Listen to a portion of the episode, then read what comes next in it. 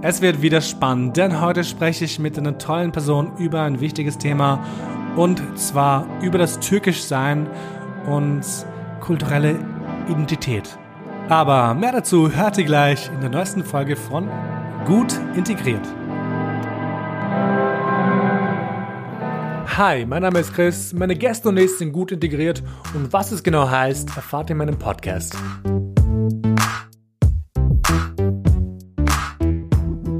Mein heutiger Gast, Nas.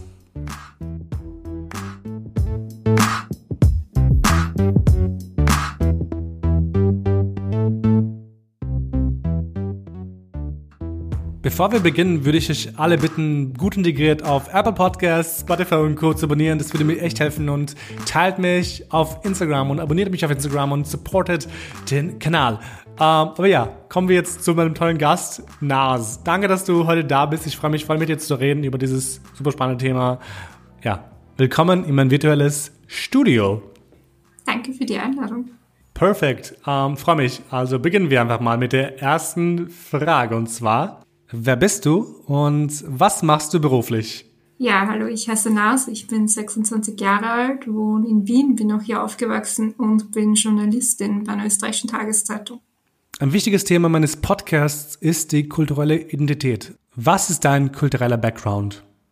Also mein kultureller Background wäre ähm, türkisch. Meine Eltern kommen aus der Türkei. Also ich bin in Österreich geboren, aber meine ganze Familie außer meinen Eltern und meinem Bruder wohnt auch noch in der Türkei, in der Schwarzmeerküste, im Bundesland Sakarya. Kennt keiner, aber ich sage es mal dazu. Und ich ähm, ja, bin dort normalerweise auch ein, zweimal im Jahr seit Corona leider nicht mehr. Aber mhm. hoffentlich bald wieder. Spannend. Ähm, wie du weißt, geht es bei mir im Podcast um Integration. Aber jetzt mal zur nächsten Frage. Was bedeutet gute Integration für dich? Also für mich bedeutet gute Integration einfach, dass Menschen von welcher Kultur, Einstellung, Meinung, was auch immer zusammenleben und sich auf gewisse ähm, Gemeinsamkeiten und ja, Regeln oder Normen einigen, also so die Freiheit des anderen akzeptieren und etc. und so einfach zusammenleben, so dass man eine gewisse gemeinsame Basis hat und den Rest soll einfach jeder oder jede so entscheiden und leben, wie sie möchte. Das ist jetzt ganz frech, aber würdest du von dir behaupten, du bist gut integriert? Boah, ich tue mir immer voll schwer mit der Frage, weil mein ernster Instinkt ist immer zu antworten, so soll ich mich integrieren? Ich bin ja hier geboren, also ich bin ja nicht von woanders. Ich bin mein ganzes Leben lang schon in Wien und in Österreich. Ich bin ja aufgewachsen. Das ist ja meine Heimat. Ich bin Teil von hier.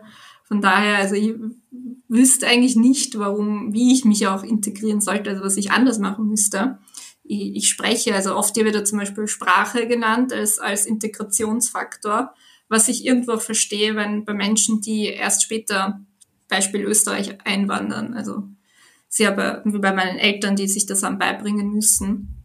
Was ich, und ich finde schon, Sprache ist natürlich ein wichtiger Faktor, einfach um sich mit anderen in diesem Land verständigen zu können.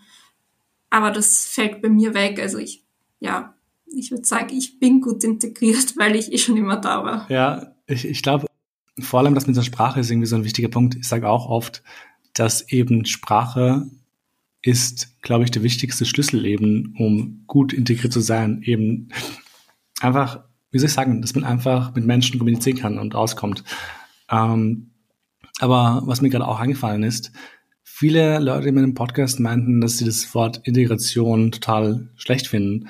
Ähm, kann, was wäre ein besseres Wort für Integration, deiner Meinung nach? Vielleicht Inklusion sogar. Ich meine, das wird auch oft in einem anderen Kontext verwendet, aber also ich finde das Wort per se Integration gar nicht so schlecht. Ich finde ähm, den Kontext, in dem es oft verwendet wird, meist schlimm, weil viele Menschen, die ich kenne, ist vielleicht übertrieben zu sagen, aber viele, oft wird das Wort Integration, finde ich, eher mit Assim, also wenn man von Integration spricht, oft wird eigentlich Assimilation gemeint im Sinne von, je weniger du so bist wie die anderen und je mehr du so bist wie wir, desto besser. Und mhm. deshalb habe ich, also ich habe nicht mit dem Wort Integration ein Problem, aber mit dieser Auffassung habe ich schon sehr wohl ein Problem. Mhm. Bei mir geht es auch sehr stark um den Kulturenclash. Ich liebe das Wort so sehr mittlerweile. Erlebst du einen Kulturclash und wie zeigt sich dieser? Im familiären Kontext manchmal, also ich weiß nicht, wie das im Kosovo vielleicht eh ähnlich bei dir, Also in der Türkei ist Familie halt so mega wichtig und das ist auch alles, Familie ist einfach diese Menschen, die sind Teil deines Lebens viel enger, als es in Österreich, glaube ich, ist. Mhm. Also es ist immer zum Beispiel Hochzeit, das ist immer so ein Ding, dass türkische Hochzeiten so groß sind.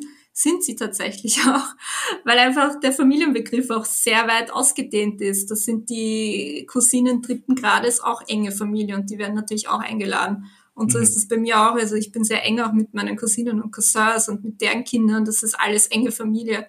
Und ich finde, in Österreich ist der Begriff nicht so weit ausgedehnt. Da ist, kommt mir oder mein Eindruck Familie so wirklich Mutter, Vater, Kinder, vielleicht noch die Geschwister von den Eltern, wenn die gut, sich gut verstehen. Aber da hört das schon viel früher auf. Und auch, was ich aber jetzt auch nicht immer so gut finde, aber irgendwie da, also es hat Vor- und Nachteile, dass das irgendwie in meiner Familie oder in der Türkei oft mein Eindruck, dass, dass man ein füreinander viel mehr da ist. Also so, wenn du Familie bist, so immer dieses Blut ist dicker als Wasser und mhm. du gehörst einfach dazu und man hält die Kontakte und man ist füreinander da, was ich in Österreich weniger finde. Das wäre für mich so ein bisschen Kulturclash. Also ich finde das immer total eigenartig, wenn zum Beispiel Menschen sagen so, ja, mein Bruder habe ich jetzt seit drei Jahren nicht mehr geredet. Das wäre in der Türkei unvorstellbar. Das habe ich letztens, eine Kollegin oder eine Bekannte hat mir das erzählt, oder eine gute Freundin, die halt aus Deutschland stammt. Ähm, und sie meinte zu mir, dass sie mit ihrer Familie, oder nicht ihrer Familie, aber einen Teil der Familie, glaube ich, gebrochen hat. Und für mich war das so unvorstellbar, weil im, in meinem Umfeld ist das es ist ein Ding, dass man sich streitet, aber man bricht nicht, weil Familie einfach so ein wichtiges Gut ist, you know? Vielleicht ja. schweigst du dich an, vielleicht zopfst du dich für ein paar Monate, aber du, du brichst nicht. Das passiert bei uns nicht. Weil, ich glaube, das habe ich letztens auch mit der, mit der Steffi stand, ähm, besprochen. Bei uns im Balkan zumindest ist eben dieser, das Kollektiv, einfach diese Gemeinschaft so wichtig und so, so einen hohen Stellenwert. deswegen, kann man sich das halt nicht vorstellen. Also irgendwo, ich finde das auch voll schön, irgendwo. Manchmal denke ich mir aber, es könnte doch ein bisschen weniger sein im Sinne von auch im familiären Umfeld, finde ich, gibt es toxische Beziehungen und ich finde auch in der Familie sollte man sagen können, so du so nicht und ich habe auch meine Grenzen und auch wenn wir Familie sind, irgendwo hört es dann auf. Ich glaube, das müssen viele noch lernen. ähm, aber was mich auch noch interessiert, wie verbunden fühlst du dich mit deinen Wurzeln?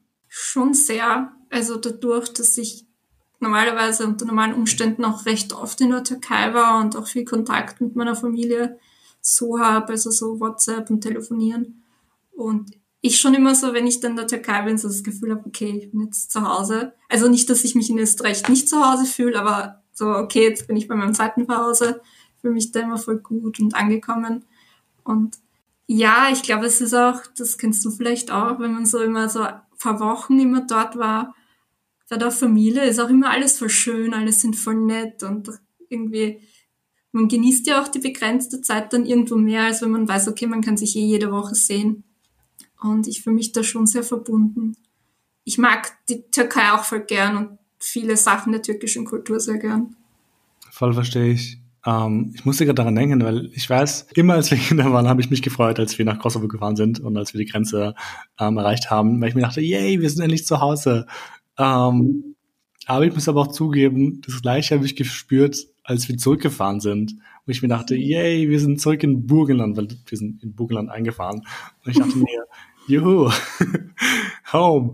Ähm, deswegen ist es so schwer zu sagen, was Heimat ist. Weil im Endeffekt ist beides Heimat. Man freut sich über beides. Ich würde mich jetzt nicht so sehr freuen über, über Deutschland, keine Ahnung. Ich lebe jetzt auch hier. Aber ähm, es ist trotzdem noch immer anders. Ja, ich glaube, irgendwo verbindet man das Heimat auch oder bei mir sehr auch mit Menschen. Also ich glaube, mhm. Türkei hätte in meinem Leben nicht so einen Stellenwert, wenn nicht so viele Menschen aus meiner Familie dort leben würden. Bestimmt, bestimmt. Aber sag mal, ich meine, du bist in Österreich aufgewachsen. Ähm, wo sind die gravierenden Unterschiede zwischen deiner türkischen Identität und deiner österreichischen Identität, falls du solche hast?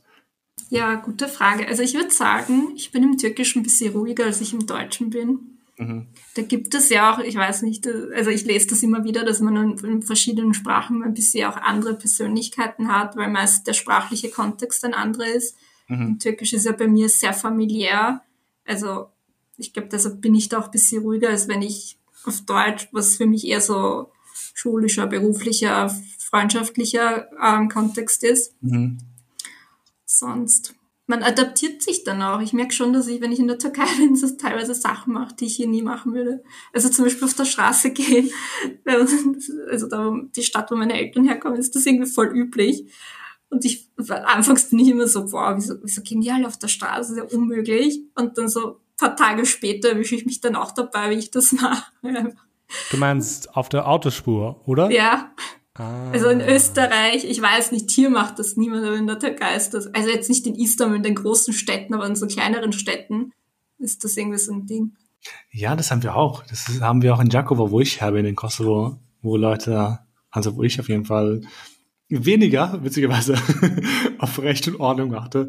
I don't know why. alle alle machen es dort, deswegen vielleicht. Aber ich kenne es definitiv.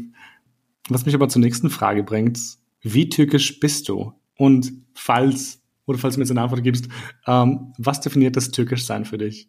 Also türkisch sein definiert in meinem Fall einfach, dass meine Eltern auch aus der Türkei kommen, dass ich türkisch mhm. spreche, dass meine Familie dort ist. Das ist ja für mich einfach der Bezug da liegen wortwörtlich meine Wurzeln, sie kommen dort her. Sie sind nicht in der Türkei. Ich, meine Eltern sind seit ja, 27 Jahren oder so in, der, in Österreich und ich bin ja seit meiner Geburt hier, aber ich habe schon meine Wurzeln dort und ich türkisch, also ich finde mich teilweise, ich würde schon sagen, dass ich in vielen Sachen sehr türkisch bin. Meine Familie sagt oft, ich bin gar nicht türkisch, aber halt so Kleinigkeiten. Ich mag zum Beispiel keinen Tee, also auch kein Chai. Und das ist immer voll schlimm in der Türkei, wenn ich dann keinen Tee trinke, weil das ist ja so das türkische Getränk, also so wie in, in Österreich oder Deutschland einem überall Kaffee angeboten mhm. wird, wird halt einem in der Türkei überall Tee angeboten oder Chai halt. Und dass dass jemand nicht trinkt, ist immer voll komisch. Also so sozial, gesellschaftlich auch bisschen schwierig manchmal. Und da reicht dann schon manchmal so, ah, wie, wie, wie die Europäer, wie die Österreicher trinkt Kaffee in der Früh. Lol, ich glaube, es sind diese kleinen Sachen, ja. ähm, die einen so, in Anführungszeichen, die einen zu etwas machen, ähm, aber super witzig. Aber so, ich glaube, wir haben es ja ein bisschen angesprochen, das würde mich jetzt nochmal interessieren. Ähm, wie wichtig ist deine Kultur, deine Herkunft und eben deine Wurzeln? Und ich habe das Gefühl, bevor du jetzt äh, Antwort gibst, ich habe das Gefühl, dass ich manchmal ein bisschen so reingepusht werde in dieses Albanisch-Sein zum Beispiel. Hast du das auch? Dass du irgendwie gepusht wirst, türkischer zu sein? Ja, manchmal schon. Also ich habe schon was, manchmal, es ist schwer, das so konkret auszumachen, finde ich immer. Aber ich habe schon auch immer das Gefühl, sobald man das sagt, irgendwie so, dass die Menschen dann die vollen Erwartungen haben und über irgendwie die Türkei mit dir reden wollen. Aber jetzt halt ein Beispiel, zum Beispiel in meinem beruflichen Kontext, ja, Journalismus mhm. bei Interviews zum Beispiel ist voll oft, dass dann Leute mit mir so Erdogan-Diskussionen anfangen. Oh und was prinzipiell ja nicht schlimm ist, aber so einfach so aus dem Nichts meistens, wo ich mir mhm. denke, okay, du, wieso ist das jetzt so relevant, was ich über den Erdogan denke? Also ich darf Bist du Erdogan-Anhänger? Nein. Bist du's? Nein. Kein Fan von ihm. Aber ich darf in der Türkei nicht mal wählen. Also ich bin keine türkische Staatsbürgerin. Oh. Also ich Verstehe. Nee, weil ich habe das auch von Leuten gehört, Leute, die türkisch, türkisch sind, aus der Türkei stammen, dass sie wirklich oft gefragt werden, ob sie Erdogan-Anhänger sind oder auch Russen, die gefragt werden, ob sie Putin mögen. Und ich mir denke, das, ist, das sind zwei riesige Länder. Nicht alle müssen diese Personen mögen, you know. Ja, ich, es gibt auch sicher genug Personen, die absolut keine Ahnung darüber haben, sich null damit beschäftigen, was auch legitim ist. Ist ja nicht jeder interessiert daran. Und da wird man immer so diese Diskussionen und Gespräche reingezogen. Aber andererseits muss ich zugeben, ich würde Amerikaner fragen, ob sie Trump-Anhänger sind. Ich weiß nicht warum, das ist so ein Ding. Echt, machst du das? Ich würde es mich fragen. Ich, ich würde es nicht machen. Wenn, beispielsweise, ähm, ich habe vor circa zwei Jahren eine Amerikanerin kennengelernt bei so einem Projekt. Aber ich habe sie nicht gefragt, weil warum sollte sie fragen? Aber ich habe es mir schon innerlich gefragt, so, hm, ist sie vielleicht Trump-Supporter? Einfach nur aus Neugierde. Aber ich glaube, ich würde wahrscheinlich nicht fragen, weil es unhöflich ist und ich möchte Leute nicht beim ersten Treffen nach ihrer politischen Richtung fragen. Genau, das ist none of my business. Ja, voll, das ist es ja. Ich finde, wenn sich das Gespräch ergibt oder wenn man gerade über das Thema redet, eh voll legitim. Mich interessiert das ja auch oft, wie Menschen politisch eingestellt sind. Ich finde es halt, aber das ist wie diese Woher kommst du Frage. Ich finde immer, wenn sich im Gespräch ergibt, voll okay. Aber wenn es die erste Frage ist und so ganz penetrant, total schwierig. Wieder zurück zur Frage. Ähm, ich habe es eh schon gestellt, aber ich muss nochmal nachfragen. Wie wichtig ist deine Kultur, deine Herkunft und deine Wurzeln? Mir ist schon wichtig. Also ich fühle mich da schon sehr verbunden. Es ist ja auch ein Teil von mir. Also ich, ich mir wird schon was fehlen, wenn das Türkische nicht da wäre. Also ich, ich finde es auch total wichtig, dass ich die Sprache zum Beispiel kann. Also ich wohne seit sechs, sieben Jahren nicht mehr bei meinen Eltern. Also ich habe immer zu Hause Türkisch gesprochen und mache das halt jetzt nicht mehr und spreche einfach in meinem Alltag viel weniger Türkisch und mir macht es voll fertig, dass, dass mein Türkisch schlechter wird. Also, also schlechter im Sinne von, ich muss jetzt noch überlegen teilweise und mir fallen die Wörter so nicht sofort ein. Und das stresst mich voll, weil ich irgendwie Angst habe, da verliere ich etwas von mir. Hast du da von deiner Familie oder von deinem Umfeld ähm, Anfeindungen oder Kritik anhören müssen? Meinem... Also, Im Sinne von, das Ding ist bei mir ist so, falls ich schlecht Albanisch rede und ich rede schlecht Albanisch, ähm, werde ich ein bisschen ausgelacht in meiner Familie, aber nicht in meiner Kernfamilie, sondern in meinem albanischen Umfeld in Kosovo, also Onkels, Tanten, Cousins, ähm, eben weil ich halt nicht vollwertig quasi albanisch bin. Erlebst du das auch? Bei mir ist ein bisschen das Gegenteil. Mir wird immer gesagt, was, wieso sprichst du so gut Türkisch? Wow. Das dann, aber ich glaube, weil viele erwarten, dass die Menschen, die mhm. halt nicht in der Türkei aufwachsen, mhm. kein oder sehr schlechtes Türkisch sprechen. Also in der Türkei gibt es auch den Almanca-Begriff, der für alle verwendet wird. Alman. Was ja eigentlich Deutsch, Almania ist ja Deutschland, aber ja. der wird einfach für alle verwendet, die in der Diaspora leben. Oh. Und das, äh, ja, der, wird irgendwie erwartet, dass man dann schlecht Türkisch spricht und da ist immer überrascht, wenn ich einfach normal spreche. Ist jetzt nicht so, dass ich so mega, mega gut Türkisch sprechen, aber ich habe halt keinen Akzent oder so und das überrascht die Menschen irgendwie total. Verstehe, das ist spannend. Aber wie reagieren Menschen allgemein auf dich in der Türkei? Bist du dort quasi ähm, ein Ausländer oder bist du vollwertig? Es kommt immer drauf voll an, finde ich. Also ich merke das bisschen an so, ich weiß nicht warum, aber mir wird oft gesagt, ich schaue optisch nicht so türkisch aus, mhm. was ich gar nicht finde, weil ich habe dunkle Haare, dunkle Augen und so. Also so, das ist doch das eher ein Bild, was man jetzt von einer Türkin hat. Aber das bekommst du von Leuten aus Österreich oder von Türken und Türkinnen zu hören? Beides teilweise. Also so von meiner Familie findet das immer voll unverständlich, weil die schauen halt aus wie ich so. Aber wenn ich zum Beispiel in Istanbul an so touristischen Orten unterwegs bin, werde ich voll oft auf Englisch angesprochen. Oh. Und wenn ich dann auf Türkisch antworte, ist immer so, was? Du bist Türkin, du sprichst Türkisch? Was ich immer, ich finde okay. das immer voll lustig. Weil ich, ich, ich weiß auch nicht warum. Und, und meine Tanten und meine Mutter finden das auch. Also die lachen dann immer drüber. Aber vor allem, was ist, wie schauen Türken aus? Also, das ist jetzt genau die Frage, aber Türkei ist ein riesiges Land, genau. Das streckt sich über yeah. fucking zwei Kontinente. Um, ähm, und das ist halt riesig. Arge, arge Scheiße. Also, sorry, ich bin ein bisschen vulgär. Aber, uh, krass. Ich zum Beispiel höre meistens ein bisschen das Gegenteil. Uh, mir sagen Leute, ich schaue nicht albanisch aus. Ich weiß nicht, was es heißt. I don't know. Ich war auf eine Party mal und habe einen Typen kennengelernt. Also es war so ein, ein Freund von einem Freund von mir. Ähm, und der hat dann erfahren, dass ich aus Kosovo bin. Und er hat zu mir, was, du schaust gar nicht so aus. Und ich dachte mir innerlich so, ja, was soll ich jetzt machen? Soll ich jetzt irgendwie meine stereotypisch kriminelle Energie rauslassen oder what do you want? Weil du hast halt irgendwie so ein, viele haben, glaube ich, so ein stereotypisches Bild von Albanern, ja. die sehr muskulös sind und leichte Rowdies, keine Ahnung. Ähm, aber auch in Kosovo habe ich das Gefühl, dass ich nicht albanisch genug ausschaue. I don't know. aber man sticht auf jeden Fall heraus. Ich finde das so spannend, wo, woran das Menschen festhalten. Weil in Österreich, finde ich, gibt es das mega Klischeebild, so als Frau, wenn du kein Kopftuch trägst, so okay, alles gut. Also das ist irgendwie so die Wahrnehmung, als würde jede Türkin ein Kopftuch tragen und wäre mega religiös, was total nicht so ist. Und da, also in Österreich spüre ich das, dass ich eben ja, kein Kopftuch trage und dass das schon so ein, ein Ding ist, was dann für viele so ein Ausschlaggeber ist.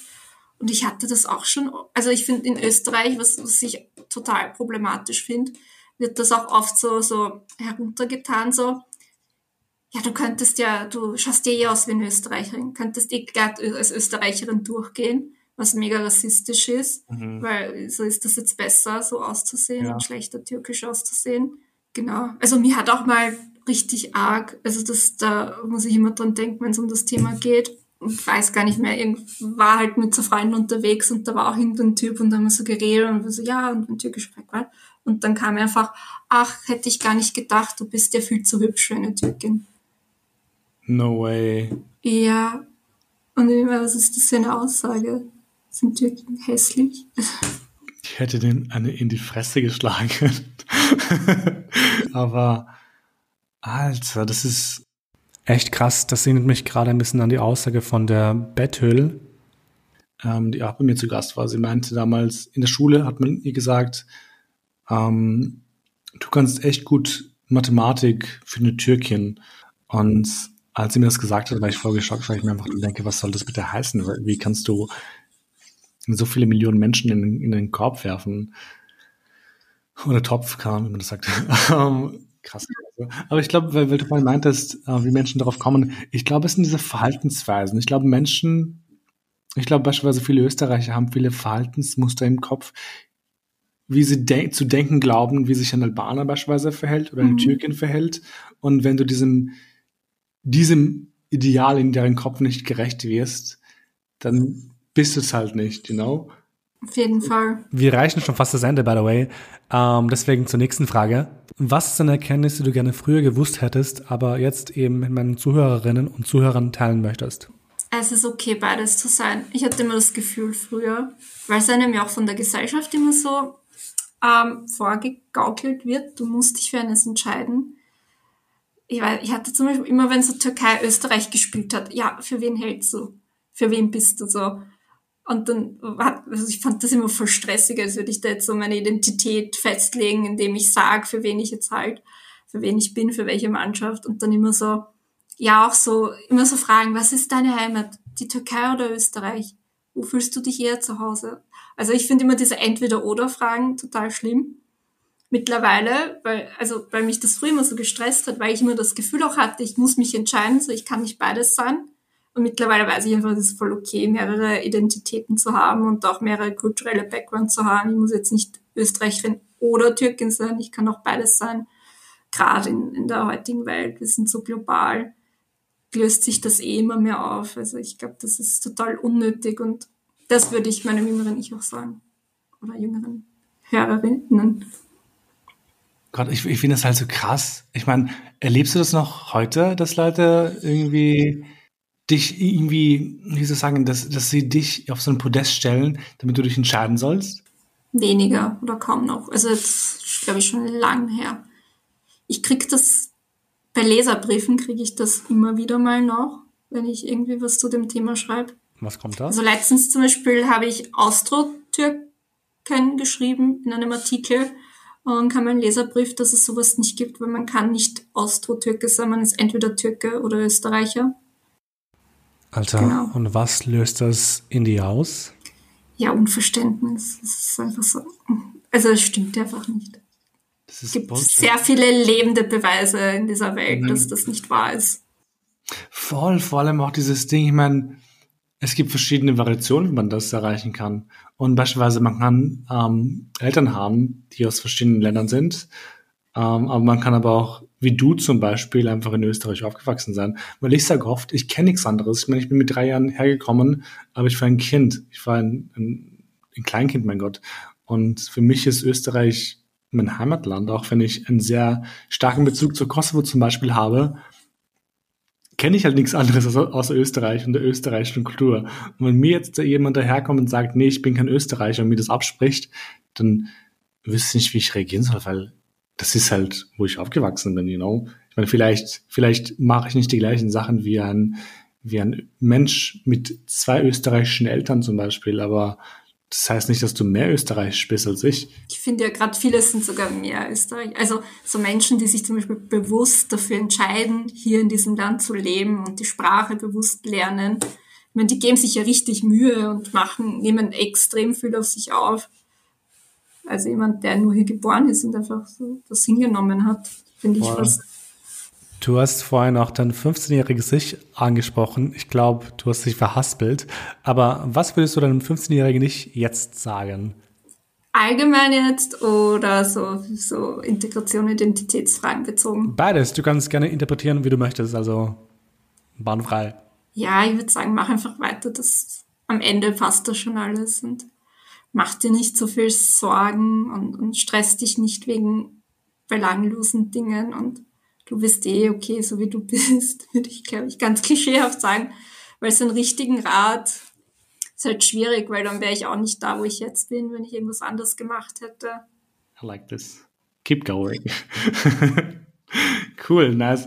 Uh, dann danke dir vielmals, dass du da warst. Ähm, es freut mich voll, dass du Zeit gefunden hast, weil ich finde es voll wichtig. Ich habe es dir letztens gesagt beim Pre-Call. Ich finde es voll wichtig, dass du uh, machst, was du machst, weil ich glaube, wir brauchen mehr Menschen mit Background hat so komisch an, mehr Menschen mit ähm, diversem Hintergrund in der österreichischen Medienlandschaft, einfach um andere Menschen zu zeigen, ähm, dass es möglich ist. You know? Du hast einen, einen ausländischen Namen und schaffst es auch in einer österreichischen Zeitschrift, weil du weißt, wie undivers Österreich ist.